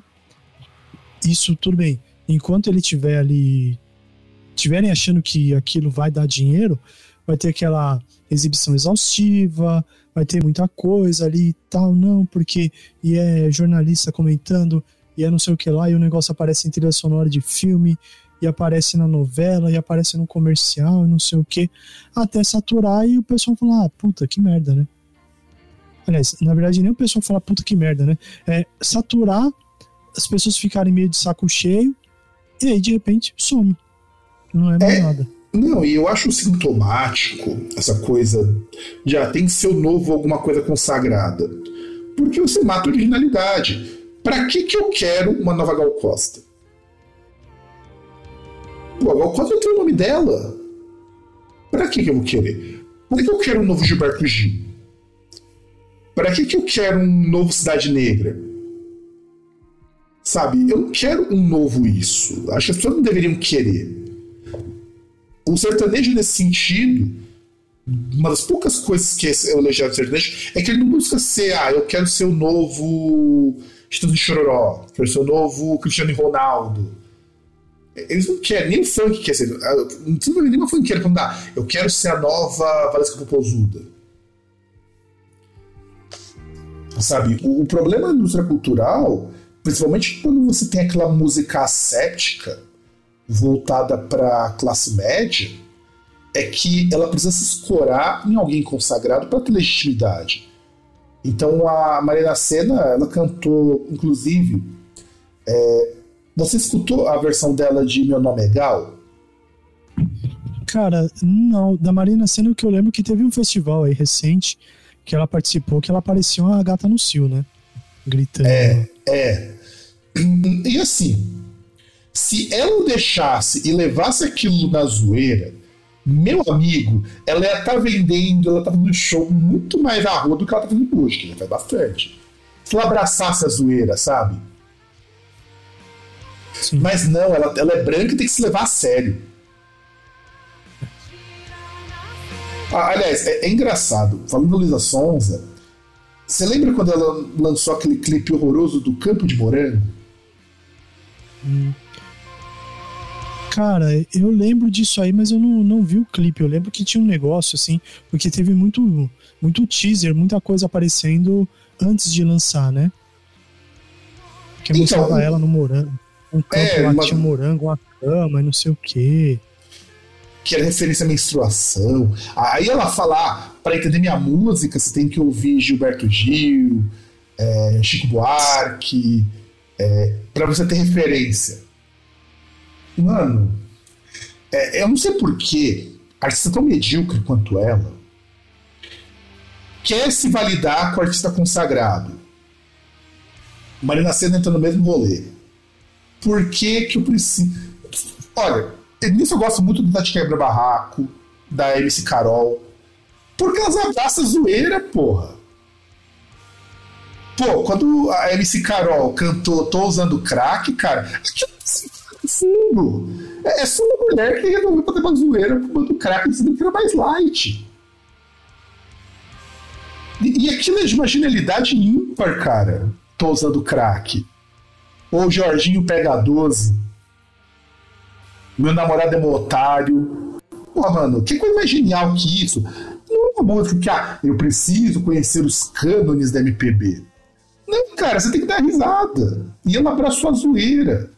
E é por isso que ela começou a ganhar dinheiro pra caralho. Mas por quê? Porque ela não é uma mulher branca. Ela não é uma mulher de classe média. Porque se você for uma mulher de classe média e branca, você tem que ser, tem que ser séria. Já, já para pra pensar como que, você é, como que você é horrível, cara. que mundo merda você a gente vive, que as cantoras medíocres, como Marina Senna, como Luísa Sonza, Luísa Sonza. como. Eu não lembrava, eu sei que tem mais gente nesse, nesse rolê aí. Precisa ser algo sério, requintado, acadêmico. Sem entregar nada disso, tá? Porque. Cara, então, precisar ser não é o problema. O problema é quando não entrega.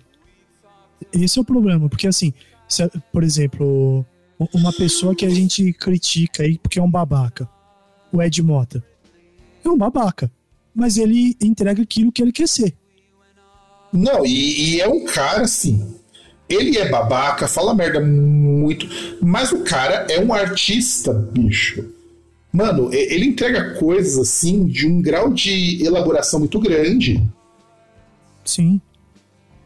O, Ed Mota é um, grande, um excelente exemplo disso. O Ed, aliás, o Ed Mota é um cara que é pretensamente intelectual, mas ele te entrega isso. Ele te entrega. É, é que nem você pensar, por exemplo, no Arnaldo Antunes, que tá mais chato que. que você, que você vê um jogo de bocha depois das 4 horas da tarde.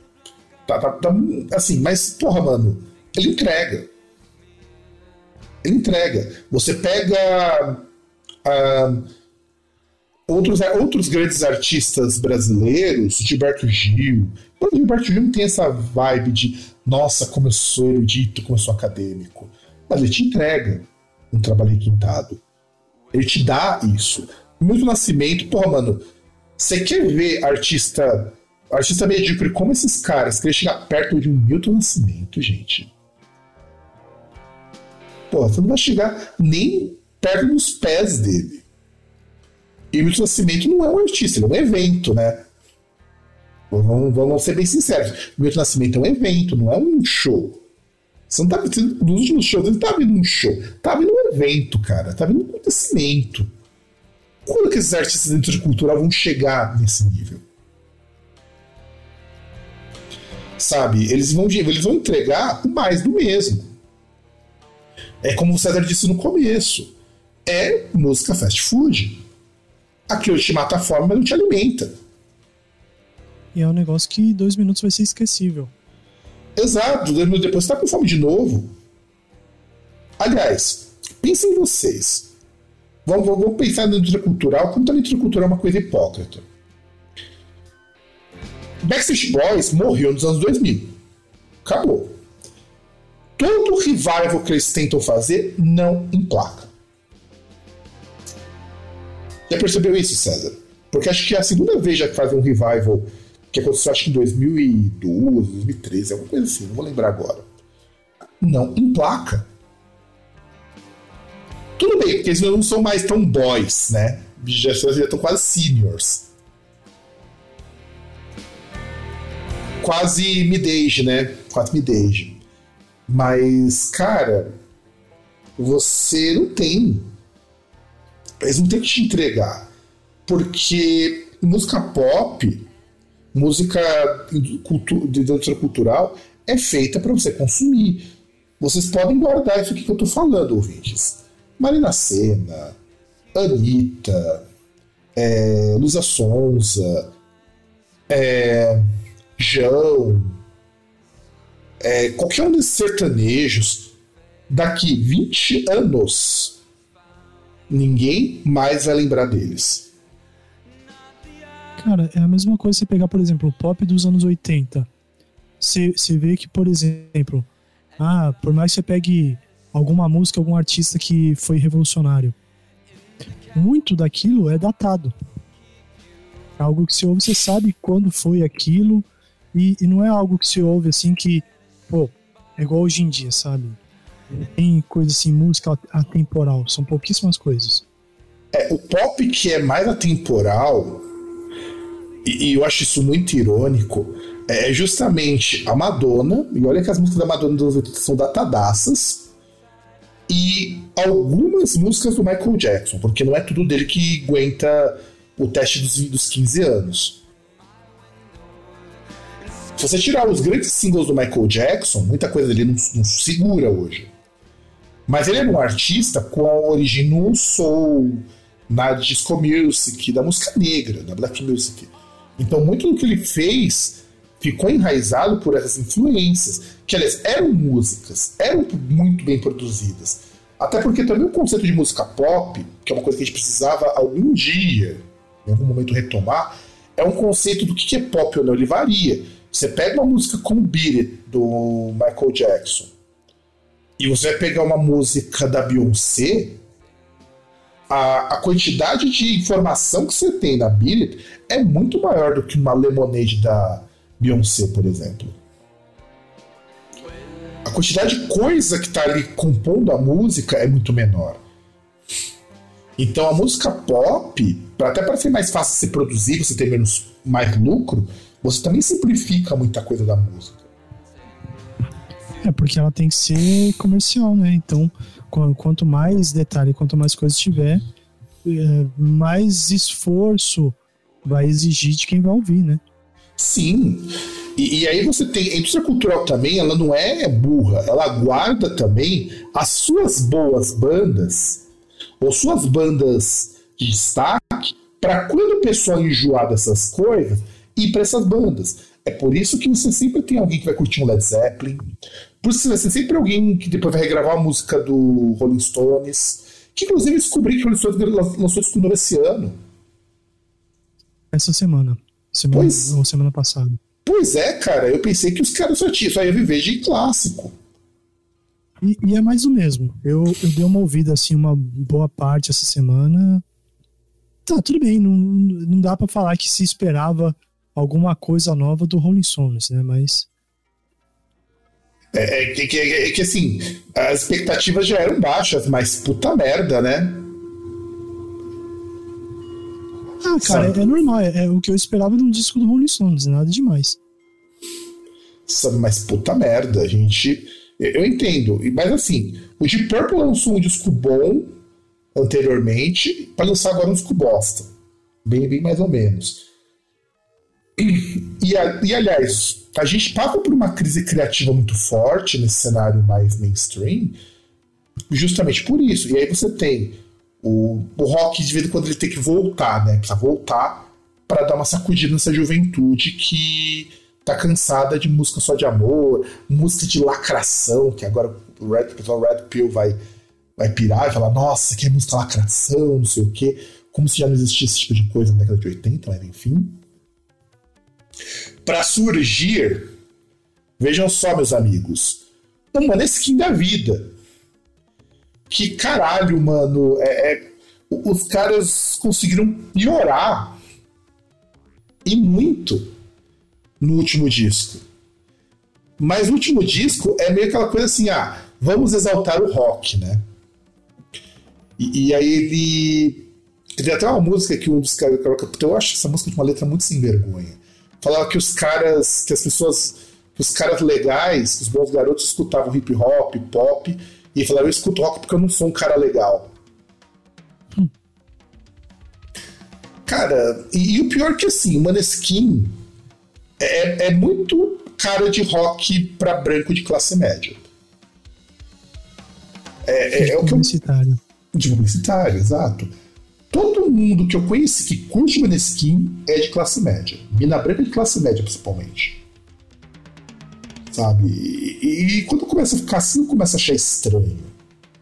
Porque a música do estilo cultural não é uma música que te faz pensar, que te incomoda. É, eu penso pelo hip hop no Brasil. Quando o Racionais lançou Diário um Detento, ou quando Facção Central lançou o Verso Sangrento, pô, você escuta aquilo ali e você para um pouco a pensar na coisa. Agora você vai pegar o, o Samuel. O cara lança uma música falando: ah, maquiagem é para quem quer, é pra todo mundo. Eu olho aquilo e falo, cara. É, é, não é possível que a coisa tenha degringolado para esse lado, sabe? Não é possível que de repente você pega um Realidade Cruel que fala, porra, que a vida era difícil, que polícia matava as coisas, para chegar depois um cara numa música de trap aí falar que, que o lance é encher o cu de, de Johnny Walker e, e catando as minas na balada.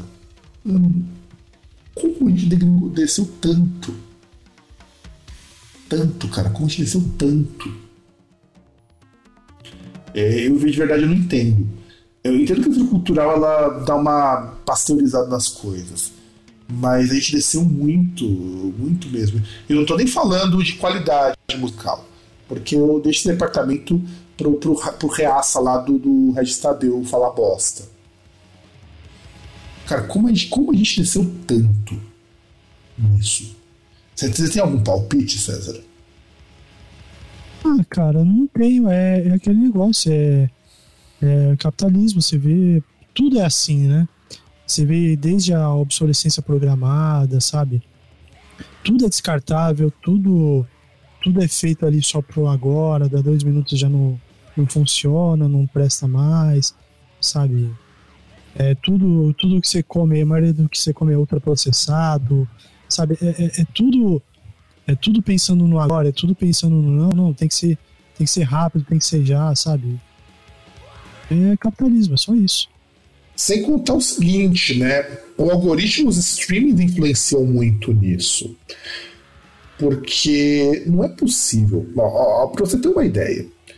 Um dia a gente precisa sentar, mas eu vou te responder o que vem, porque senão não vai rolar. Da gente tentar ver como que música e o TikTok, o próprio Instagram, estão numa relação muito diferente. Como que, aliás, o, o TikTok influencia muito hoje na criação de música. As músicas são feitas hoje para você tocar nessas redes. Eu descobri, e eu acho isso daqui uma das coisas de usar a internet que deveria, deveria ser crime acontecer isso.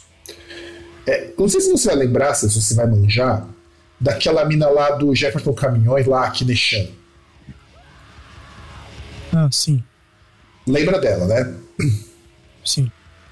Que é a moça que comprou um carro com dinheiro lá do, do OnlyFans, e tudo mais, que elas gravaram umas pornografia e fez campanha lá por Kim Kataguiri também.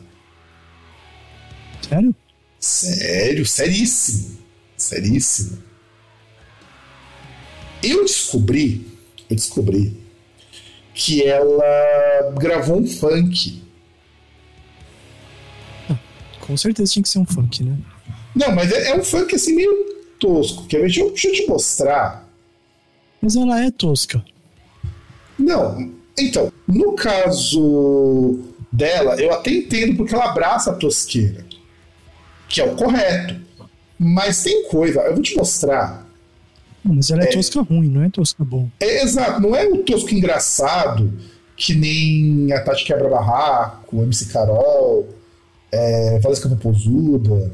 Que aliás não é o tosco, é, é, é escrachadão.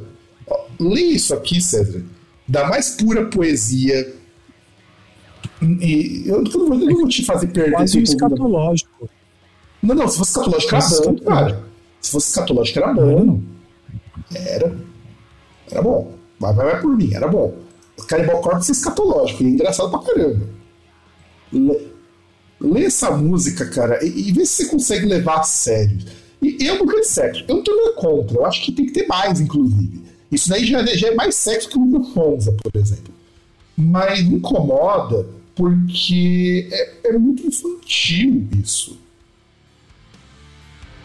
A, a, e o jeito que a música é cantada é também infantil. E você tem muita mina cantando essa música. Eu descobri porque são minas que fazem vídeo com essa música. Da. Da Kineshan. E, e, é muito a estética de UDR. Cara, lembra muito DR isso aí. Só que mal feito. O que você achou dessa, dessa poesia? Cara, é tipo. Uma MC. Caralho, qual que é o nome? MC Maiara?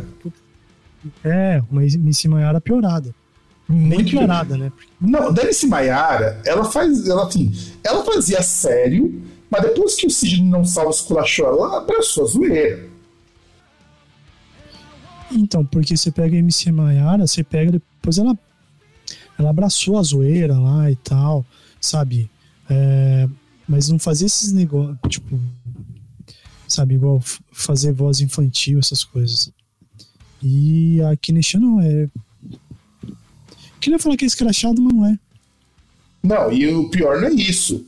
Esse cara que fez isso daqui é, fez também com a Bibi Baby Doll. Lembra dela? Não.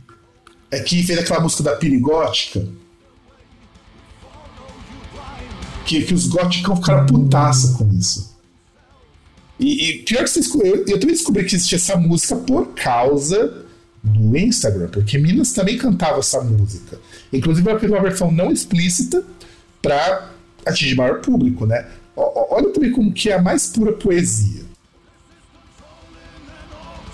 Que é o Bruninho XN que fez com essas músicas. Cara, eu, eu acho de um mau gosto.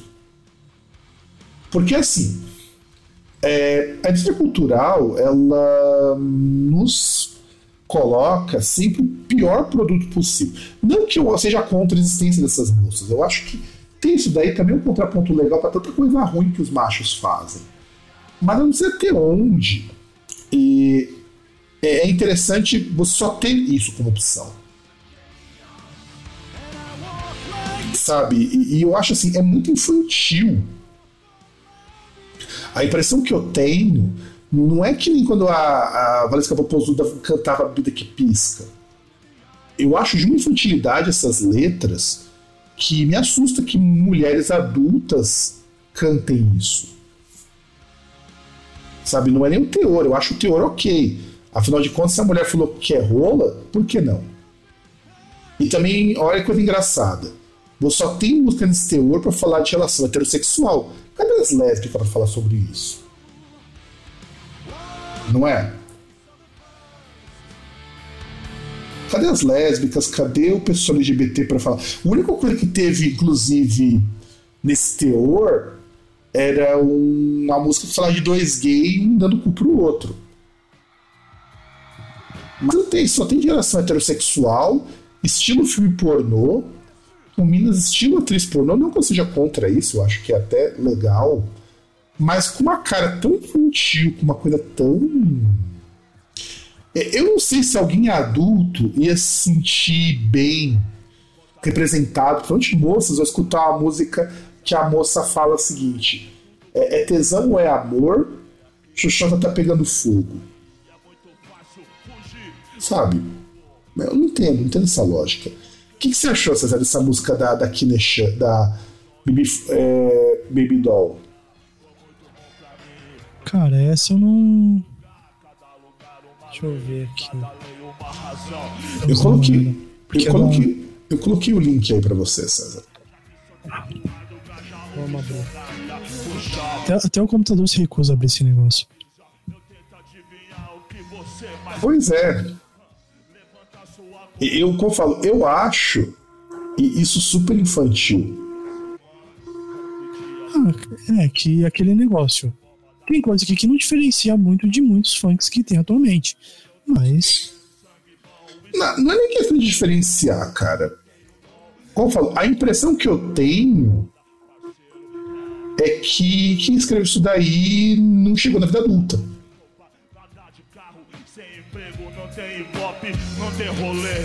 Sabe, eu acho que assim é muito infantil. E isso também é um traço que a indústria cultural implica em muitas mulheres jovens, elas parecerem cada vez mais criança.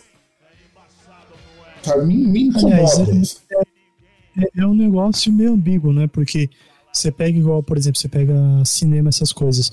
Você pega atrizes e meninas novas em consequência. E cada vez elas parecendo mais velhas, né? Mais, mais velhas não, mais sexualizadas, né? Para parecer mais velhas. E você pega coisas como essa da mulher querer, tipo, falar como se fosse mais nova. É, não. Sem contar que a Baby Baby Doll, que tudo bem, eu acho a música perigótica dela uma música bem ok, porque é, é um funk com, com funk que fala da cena gótica, da moça que, que, que é liberada pra todo mundo. Que, assim, a música eu acho ela horrível, mas ah, só pra ter irritado muito góticozão, eu já, já dou um bônus pra ela. E ele também coloca uma outra música que eu também descobri por causa do Instagram, quando ela fala que ela não nasceu para para ser CLT e por isso que abriu um OnlyFans. E, e, sabe, eu acho isso terrível. Não porque eu acho que mina que vende conteúdo erótico, OnlyFans, privacy e etc., esteja errada. Eu só acho que você ter o pensamento de ah, eu, a única opção que me resta é vender meu corpo, porque eu não quero ter um trabalho de segunda a sexta, é, eu acho triste isso. E nem tanto por conta delas fazerem isso. Eu acho triste, de repente, o trabalho ser tão ruim ao ponto de você preferir se expor para um monte de gente e ter risco do seu conteúdo vazado, das pessoas te julgarem como puta, que o psicológico dessas moças daqui uns 10, 15 anos vai ser foda, sabe? Não por elas produzirem isso, eu acho que elas têm todo o direito de fazer o que bem entende com o próprio corpo. Eu acho muito triste alguém chegar e falar o seguinte: ah, eu não quero ter um trabalho para ganhar um salário de fome, por isso que eu vou vender meu corpo pela internet. Eu acho triste. Esse tipo de coisa eu acho triste, sabe? Então, é, é triste, mas é aquele negócio. É, é, é, bem assim, porque a pessoa ela prefere ser, entre aspas, sua própria chefe e determinar o seu horário de trabalho, tal, tudo. É, teoricamente, ter ali o, o máximo dos seus ganhos, do que ela ser funcionária, aguentar transporte, é, um monte de gente chata, um monte de babaquice, sabe? E ganha mal. Dedicar um puta tempo lá da sua vida. Porque, porra, você pega aí atualmente, se você vai ver, se a pessoa lá. Muitas vezes a pessoa trabalha ali, ela não tem tempo para viver, ela só trabalha. Ela vive para trabalhar. Então, assim, é, é triste você chegar num. Porque essa é a opção. Isso é muito triste, mas eu, eu não vejo, assim, não acho ruim a pessoa que opta por isso. Só acho ruim que a pessoa tem que optar por uma coisa dessa para não se sujeitar a ganhar um salário de que mal, que, que não dá para se sustentar. Não, é, essa é, isso eu acho foda. Porque quando a gente fala da questão indústria cultural, de tudo virar produto, né? O corpo feminino é um produto altamente vendável. Porra, vocês, não sei se vocês vão lembrar, vocês, quem tem mais de 30 anos vai lembrar disso. O quanto que a Britney Spears foi forçada a, a exaltar a própria virgindade, porque isso é uma ferramenta de marketing. Da, da moça que nunca fez sexo. Sabe? De repente, sexo e, e com. E isso quando ela namorava um cara que era conhecido como pegador. É, e um, um puta de um cara babaca que recentemente saiu no livro dela que ele obrigou ela a abortar. É foda, hein? Inclusive, isso fez com que o Justin Timberlake ia fazer o comeback dele, né? Teve que dar uma atrasada aí porque cortou um monte de contrato depois que saiu isso. Que na época que eles namoravam lá, ela tinha engravidado dele e, e ele obrigou ela a fazer o aborto. Pra não atrapalhar a carreira dele. Olha na época que ele era do N5, porque quando eles se conheceram, o Justin Timberlake ainda era jovem, dançava, rebolava no N5. E não podia ser sua carreira prejudicada por uma gravidez de uma artista pop. E é isso. A, a, o produto cultural é que ela te, te tira até o domínio do seu próprio corpo.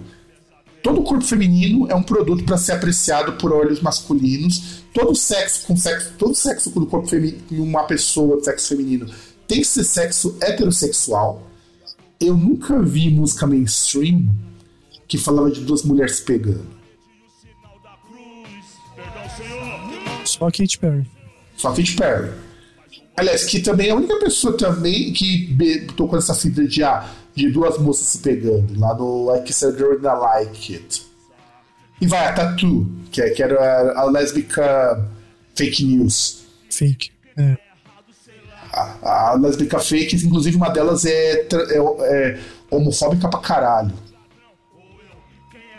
Uma das duas pessoas dupla homofóbica e apoiadora do Putin. É russa, né, cara? Que inclusive elas não, não se odiavam. É, é, era muito engraçado que para você performar alguma coisa, as duas meninas do Tatu, quando entraram no mainstream, tinham que fingir ser lésbicas, sendo que elas se odiavam. Elas se odiavam, elas eram hétero. Então, assim, é foda. A indústria cultural ela padroniza muita coisa. Você pega duas minas magrinha, de um país de um país bem exótico aos olhares do americano, e de repente colocar ela se pegando. É isso. É. A Madonna vai, ela tem algumas situações de sexo lésbico, mas é mais em performance.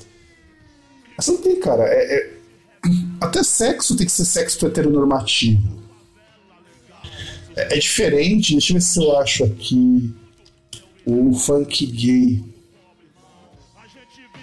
Uh, deixa eu ver se eu acho. Uh, uh, acho que se chama Que Absurdo o nome do, do funk. Deixa eu ver se eu acho. Que absurdo, uma coisa assim. Deixa eu ver se eu acho. Aqui. Vamos lá. Eu não lembro o nome da letra.